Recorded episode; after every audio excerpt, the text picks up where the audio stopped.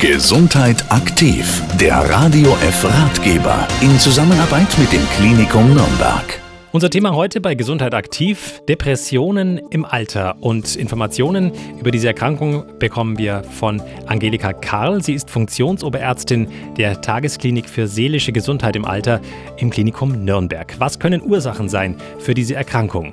Depressionen im Alter entstehen auch unter anderem deshalb, weil es vermehrte Risikofaktoren gibt für die Entwicklung einer Depression im Alter, zum Beispiel andere Erkrankungen, körperliche Erkrankungen wie Herzerkrankungen oder Diabetes oder Zustand nach Herzinfarkt hat eine deutlich höhere Wahrscheinlichkeit auch zusätzlich eine Depression zu entwickeln und im Alter steigt natürlich die Wahrscheinlichkeit, dass ich auch an zusätzlichen körperlichen Erkrankungen leide. Andererseits muss man sagen, ist die Häufigkeit Häufigkeit von Depressionen im Alter eigentlich nicht höher als bei jüngeren Patienten. Da gibt es genügend Untersuchungen auch dazu. Und es ist nicht so, dass man sagen kann, das Alter per se macht depressiv. Was im Falle einer Erkrankung getan werden kann, dazu Angelika Kahl. Man kann sehr viel tun.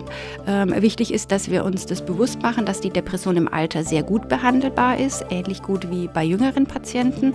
Das Spektrum reicht von ambulanter über teilstationäre bis zur stationären Behandlung mit Medikamenten, mit psychotherapeutischen Verfahren oder anderen auch nicht medikamentösen Verfahren. Das Wichtigste ist, dass die Patienten überhaupt in Behandlung kommen, dass es zum Beispiel beim Hausarzt überhaupt erkannt wird als klinische Depression, dann eventuell eine Überweisung zum Facharzt erfolgt und dann eine spezifische Behandlung begonnen wird, weil man weiß, dass ältere Patienten eher weniger ausreichend behandelt werden und manchmal überhaupt nicht in Behandlung landen. Angelika Karl ist Funktionsoberärztin der Tagesklinik für seelische Gesundheit im Alter im Klinikum Nürnberg.